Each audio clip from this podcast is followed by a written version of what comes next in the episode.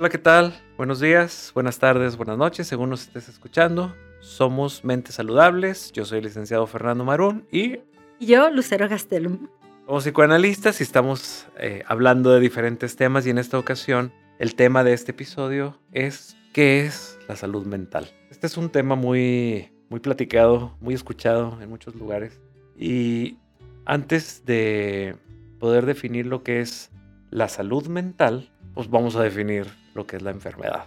La enfermedad mental, también que se puede denominar como el trastorno de salud mental, esta se refiere a una amplia gama de afecciones de la salud mental, es decir, a los trastornos que nos van a afectar el estado del ánimo, el pensamiento y o el comportamiento. Entonces, eh, eh, a esto se refiere lo que es la enfermedad mental. Muchas veces eh, estas enfermedades mentales van a estar afectando cómo te relacionas con los demás, socialmente, laboralmente, familiarmente, principalmente en la cotidianeidad. Es decir, en el llegar al trabajo, saludar o no saludar, aislarte de las personas, el responder de cierta manera que pueda ser como incómoda o disruptiva para algunas personas y que pueda sentirse un ambiente tenso, ¿no? Claro, y cómo eh, lo vas a expresar también a través de cuestiones corporales. La ansiedad la vas, la puedes sentir en el pecho, la boca del estómago, sudoración en las manos, etcétera. Todo este tipo de cosas son situaciones que nos van a decir que algo no está bien en cuestiones mentales, que puede ser, por ejemplo, la ansiedad. O el tema que hablamos hace poco, que tiene que ver con la depresión, que de pronto llegas al trabajo llegas eh, a casa con tu familia y te ven con una cara de desánimo, de tristeza, y de pronto no saben si preguntarte, oye, ¿te pasó algo? ¿Te pasa algo? Pero ya todos los días llegas así, entonces eso empieza a formar como una sensación de algo está pasando en el ambiente. O u otra cosa que es mis pensamientos ya no son coherentes con la realidad. A veces estoy pensando en cosas que, que hasta yo mismo me asusto o me han dicho que ya estoy hablando o diciendo eh, situaciones que, que, a lo mejor pudieran hasta no existir en, en, la realidad. Otra cosa sería los niveles de agresividad. También pueden ser pues, muy altos, pueden ser diferentes a lo que yo era y ahora lo soy. Y entonces esto podría ser también un síntoma de, de enfermedad, enfermedad mental. mental. Sí, otra de las cosas son, eh, otra de las características que podemos encontrar serían como los miedos excesivos a cosas que comúnmente no le tememos. Por ejemplo, si viéramos un tigre aquí, claro que saltamos, pero si ves a un insecto, a una cucaracha en la oficina, hay personas que sí responden de manera sobresaltada. Entonces ahí pueden ser signos de alerta que nos pueden indicar de, oye, vamos revisando cómo está la parte de la enfermedad mental. No quiere decir que porque te sobresaltes con una cucaracha ya hay enfermedad mental. Es un signo. Vamos a ir revisando varios y si se acumulan, bueno, entonces sí hay que acudir con un especialista. Claro. Y también otra, otro signo podría ser estar pensando una idea que no me puedo quitar de la cabeza y no puedo y no puedo y estoy y sigo y sigo y ya no me deja en paz. Y ni te puedes concentrar en el trabajo, ni en la plática, ni en nada. Y este empieza a afectar ya en todas cuestiones de relaciones sociales, laborales, etcétera, pero es algo de manera repetitiva que pierdo el control porque ya no ya no puedo con esto. A ¿no? los sueños, ¿no? Así es. Bueno, también en los altibajos. Por ejemplo, un, en un momento estoy feliz, eufórica, platicando, y en un abrir y cerrar de ojos me transformo y entonces súper de mal humor. Entonces, esos altibajos en tu estado de ánimo también pueden ser signos de algo está pasando. Complementando estos altibajos también en la toma de decisiones, donde a veces puedo tomar decisiones muy drásticas, en donde hasta puedo vender mi casa en un momento, o los altibajos en donde hay una depresión totalmente eh, profunda, ¿no? Donde puedo tener pensamientos hasta suicidas. Todas estas cosas nos están hablando de enfermedad o de trastorno mental. ¿Qué pudiera ser? Que pudiera indicar eso. También la dificultad para enfrentar las situaciones cotidianas o el estrés cotidiano. A veces para una persona es sumamente difícil el decir, es que voy a tener que tomar el auto, manejar hasta el trabajo, no puedo, no puedo, me abruma demasiado, no puedo. Mejor llévame tú. Entonces, este tipo de situaciones también pueden ser una alerta.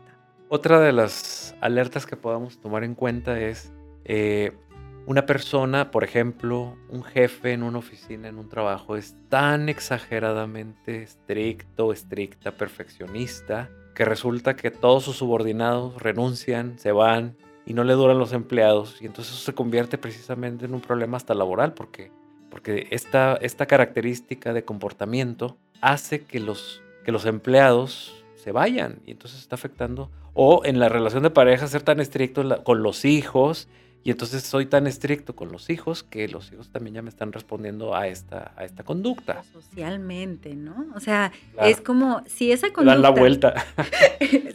si esa conducta la tienes en cualquier ámbito, va a haber una reacción de la gente, ¿no? Entonces tienes que empezar a observar qué es lo que pasa a mi alrededor y por qué me estoy quedando solo. Claro, y reconocer, oye, a lo mejor este, esta parte estricta, rígida de mí, que yo no permito que sea de otra manera y entonces la gente se cansa y se va. La gente se cansa y renuncia en mi trabajo. La pareja se cansa y termina la relación. El hijo se cansa y me responde. Si es adolescente, bueno, pues imagínate la problemática, ¿no? También. Todavía más complicada. Y una cosa es como la gente se va y la otra es que tú también te alejes o que las personas se vayan alejando de los ambientes, ¿no? Que empiecen como a recluirse, a estar un poquito más aislados y decir, no tengo ganas de ir al convivio en el trabajo, no tengo ganas de ir a socializar con la familia, no tengo ganas de ver la televisión. O sea, que él también o ella también se vaya alejando de todas esas actividades.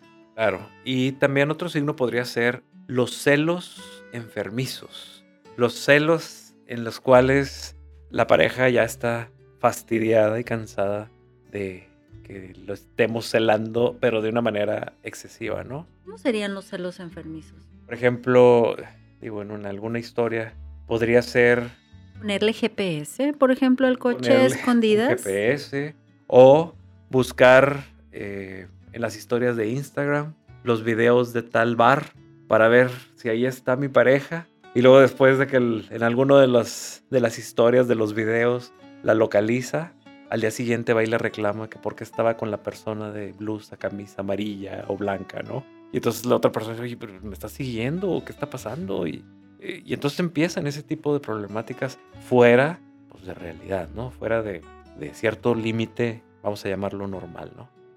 y también el, el abuso de sustancias, de alcohol, de droga, también puede ser un signo importante y que a veces se puede combinar esta cuestión de celos y que es tan fuerte esa preocupación, incertidumbre, mm, ansiedad que pueda sentir la persona que está preocupada o celosa de su pareja, que solamente bajo sustancias como puede ser un whisky, un tequilita, se le va a bajar esa ansiedad. Y también dentro de esto que estás diciendo, del abuso de sustancias, vienen las conductas que no podemos a veces detener. Por ejemplo, una cosa es, bueno, estoy abusando de las sustancias, pero también ya no puedo detenerme de, utilizarlas, ¿no? Y no, y no nada más las sustancias, sino también algunas, pues adicciones, por ejemplo, la ludopatía, los, a una adicción al juego, a las apuestas, en donde ya la persona ya está más sobrepasada y ya no se puede detener, eso es un signo total de, de, pues, de enfermedad mental, ¿no? También ahorita que dices esta parte de acciones o conductas compulsivas, se me vino a la mente también el comer compulsivamente, el comprar compulsivamente. Que en el comer compulsivamente también está una gama de situaciones alimenticias como es el devolver el alimento, el restringir totalmente el alimento y muchas veces ahorita está súper de moda tener un cuerpo como entre fit y muy delgadito porque entonces se ve bonito y mucha gente puede llegar como a normalizar el mejor no como y no importa las consecuencias, pero con que me vea bien. O mejor voy al baño, me meto el dedo y devuelvo la comida con tal de estar bien. Y ese estar bien es entre comillas porque en realidad detrás de eso pudiera haber una enfermedad mental. También otro de los signos podría ser, estamos en el celular, pero, o en la computadora, pero cuando ya dejamos de atender a la pareja, dejamos de atender a los hijos, dejamos de atender el trabajo por estar metidos, por ejemplo, en una red social, bueno, pues ahí estamos hablando ya también de signos de una cuestión que no está, que no está bien, hablando de salud mental, ¿verdad? Viene el, lastimarse, eh, el cutting, cutting es eh, una situación que se da mucho o se da más comúnmente en los adolescentes, ellos los pueden pasar como es normal, es que sí me siento más tranquilo, más tranquila, es que me relaja, pero lastimarse de cualquier tipo también es un signo de alarma. Es aguas porque por ahí puede haber una situación de una enfermedad mental. Bueno, entonces, digo, podemos poner muchísimos ejemplos de que ya pusimos lo que era enfermedad. Por lo tanto, si nosotros nos ponemos a definir entonces lo que es la salud mental, es entonces este estado de equilibrio que debe de existir entre las personas y el entorno bio, social que nos rodea incluye el bienestar emocional, psíquico y social que, que influye en cómo se piensa, cómo se siente, cómo se actúa, cómo se reacciona ante momentos ya sea normales o momentos de estrés también. Esto, este equilibrio del que estoy hablando ese sería el concepto de salud mental. Y este equilibrio que mencionas, Fernando, yo creo que sería importante para la gente que nos esté escuchando que no espere que bajo una situación difícil es responder totalmente tranquilo, todo estable. No, no, no. O sea, puede haber momentos en donde respondas a lo mejor un poquito más alterado, pero que revises, a ver, qué fue lo que me pasó, cómo reaccioné, qué es lo que está pasando conmigo, cómo respondieron los demás, etcétera, etcétera, de tal manera que te lleve a un bienestar contigo mismo, con tu familia, con el ambiente social, con el ambiente laboral, pero es como una revisión constante de cómo estoy yo con los demás y cómo los demás están conmigo. Y fíjate, eh, una pregunta que, me, que, me, que nos hicieron en redes sociales es cómo lograr una salud mental. Bueno, la salud mental y ahorita viene también otra pregunta que, está aislada a esto, ¿no? Si todos pueden llegar a, tener una salud mental. La salud mental se trabaja, la salud mental se construye. Todos los días. Todos los días, exactamente, y a veces con ayuda. Entonces siempre estamos queriendo hacer las cosas mejor, diferente, o siempre estamos queriendo adaptarnos a nuestro entorno y a una realidad. Por lo tanto, generalmente, bueno, estamos eh, buscando maneras pero la salud mental para poderla lograr, sí es muy importante decirles a nuestro público que se tiene que construir, que no se nos da nada más así porque nacemos, por bonitos. por bonitos y porque nacimos y ya, sino es, es esta construcción que viene también desde nuestros padres, de siéntate bien, lávate los dientes, haz esto, pórtate bien, pórtate así, pórtate... O sea, se va construyendo y cuando somos adultos, pues le vamos a seguir construyendo para adaptarnos a nuestra pareja, a nuestro trabajo, a nuestra sociedad, a nuestra familia, a nuestros amigos, a todas las cuestiones que tienen que ver con un ser humano. Y en este construyendo sería muy interesante que puedan escuchar su cuerpo. Su cuerpo les dice muchas cosas cuando traen contracturas en la espalda, cuando traen dolor en el estómago, cuando traen el estómago revuelto o que traen a lo mejor colitis nerviosa. Y si han estado comiendo saludablemente, entre comillas, porque, bueno, ahí puede haber todo un debate sobre eso, yo creo que su cuerpo les está diciendo algo. Algo te está pasando que traes contracturas. Estás demasiado estresado, ansioso, preocupado o preocupada. Ahora, es escuchar tu cuerpo. Claro, y que también es importante diferenciar, como ya lo hemos dicho. A veces traigo una contractura, pero no necesariamente tiene que ver con, con que no esté saludable mentalmente, sino pues dormí mal, tengo, este, o hice deporte y, me contracturé y no necesariamente lo tenemos. Porque sí he escuchado muchas personas que luego, luego lo asocian y que todo lo del cuerpo, todas las enfermedades del cuerpo tienen que ver con un origen psicológico. No todas tienen un origen psicológico. Y entonces ahí es importante recalcarlo, ¿verdad? Totalmente, claro que sí, porque si no nos iríamos a una explicación absoluta de que todo lo psicológico es lo que vale. Y no es cierto. O sea, somos seres biológicos que tenemos un cuerpo, órganos que funcionan de cierta manera. Se desgastan y que, que dejan de funcionar y que tienen que no son perfectos y que también y no hay un origen más que simplemente la naturaleza o la genética, ¿no? Ahora, es escuchar a su cuerpo y empezar a discernir qué onda con esto. Escuchar sus pensamientos. Es como, ¿cómo voy a escuchar mis pensamientos? A ver, apaga el radio, vete manejando y date cuenta qué cosas te pasan por la cabeza. Claro que mucha gente no quiere hacer esto porque de pronto es como, no, no, no, no, no, me abrumo, déjame pongo mi playlist. ¿Sabes? Mm, prefiero venir escuchando cualquier otra cosa menos mis pensamientos. ah, pues puedes bajar el podcast y escucharnos, ¿no? La otra es trata de ir identificando tus sentimientos. O sea, es, es como esta parte de, a ver, ¿qué me hizo sentir esta vez que llegué al trabajo y Juanita no me saludó? ¿Cómo me sentí? cómo cada vez que llego a mi oficina empiezan mis sentimientos a, cambiar totalmente a, lo que yo venía sintiendo de en vacaciones, en fin de semana o cuando no estoy en el trabajo, por ejemplo.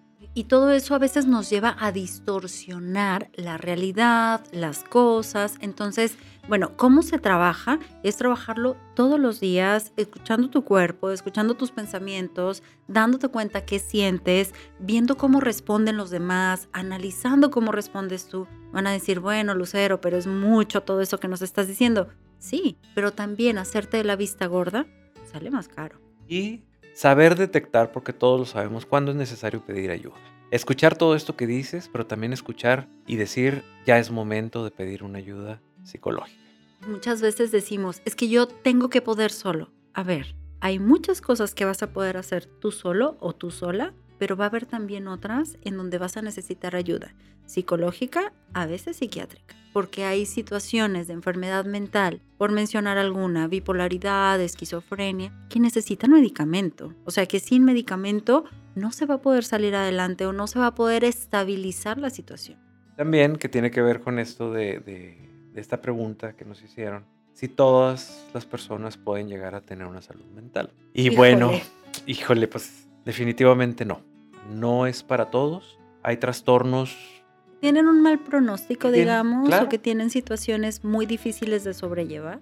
Pueden quizás en algunos casos estabilizarse, que sería el gran triunfo para ellos, o, o hacer algunas modificaciones, pero no completamente se quita el trastorno. Y se, se, van trabajando también ¿no? con redes familiares, que se trabaja con terapias ocupacionales, que se trata un poquito de incluir a las personas en ambientes laborales, pero hay situaciones demasiado lamentables en donde no se puede hacer mucho, mucho más para que tengan una salud mental. Pueden llegar a tener más o menos una estabilidad. Terapias de grupo y en algunos casos, pues obviamente tratamientos psiquiátricos, eh, medicamentos para que puedan eh, sobrellevar, pero no existe realmente una cura. Pero habrá que ver también, y volvemos a subrayar esto, ¿no? Cada persona, cada historia, cada trastorno tiene su particularidad. Y está inmerso en una familia, en una red de apoyo familiar, social. En un entorno, y también hay que mencionar que hay trastornos que pueden tener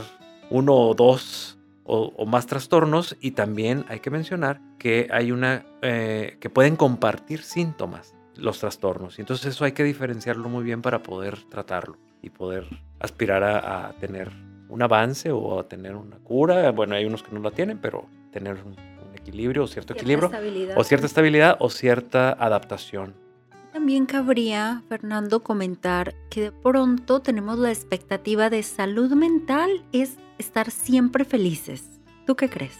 No, pues en la vida no se puede estar siempre feliz porque existen situaciones que nos ponen tristes y así como mencionaste, escucha tus sentimientos. Bueno, pues obviamente en la vida también existen situaciones que nos dan tristeza y tenemos que vivir también esos sentimientos de tristeza y eso es muy sano. Entonces, salud mental no es estar siempre felices, es como sobrellevar la vida con sus colores, blanco, negro, gris, azul, verde, con todos los colores y todas las tonalidades y buscar los recursos dentro de ti o en tu entorno para enfrentarlos. Entonces, espero que nos haya quedado un poco más claro lo que es el concepto tanto de salud mental como de enfermedad mental. Y bueno, pues estamos, si a alguna persona le interesa contactarnos para consulta, ¿dónde nos pueden encontrar nuestros datos, Lucero? En Facebook, Mentes Saludables o Instagram, arroba Mentes Saludables. Ahora, también nos pueden dejar ahí algunos temas que les interesen. Bueno, gracias. Hasta pronto.